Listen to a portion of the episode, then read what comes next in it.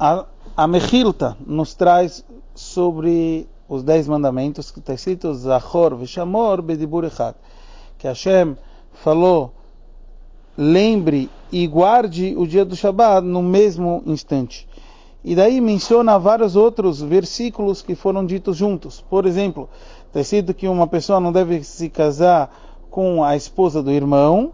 E daí ele fala que isso que tem a mitzvah do Ibum foi dito junto. Quer dizer, não deve se casar com a esposa do irmão, barra, se o irmão não tem filhos, então tem a mitzvah de sim casar.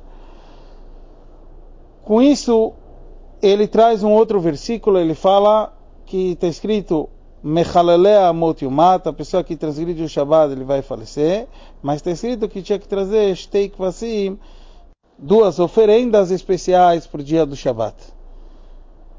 E aqui o Mechilta fala, daqui a gente aprende que assim como um lobo, o Shabat ele come para antes e come para depois. Aquilo que a gente chama Tosefet Shabat.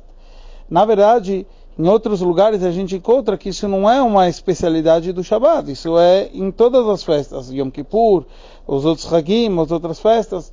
Então, por que o Mechilta nos compara isso e traz especial sobre o Shabat?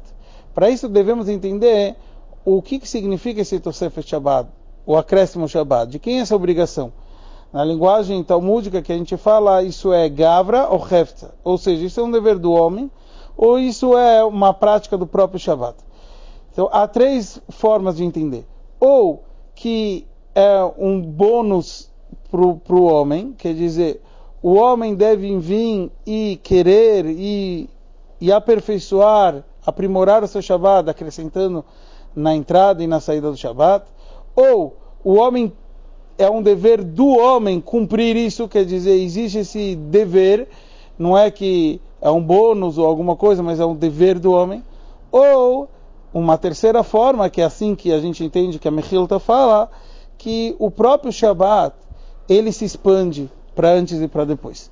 Qual vai ser a diferença? De acordo com Mechilta, diferente dessas outras duas explicações, nas outras duas explicações, como é um dever do homem, isso seria uma mitzvah da sé, isso seria cumprir algo positivo.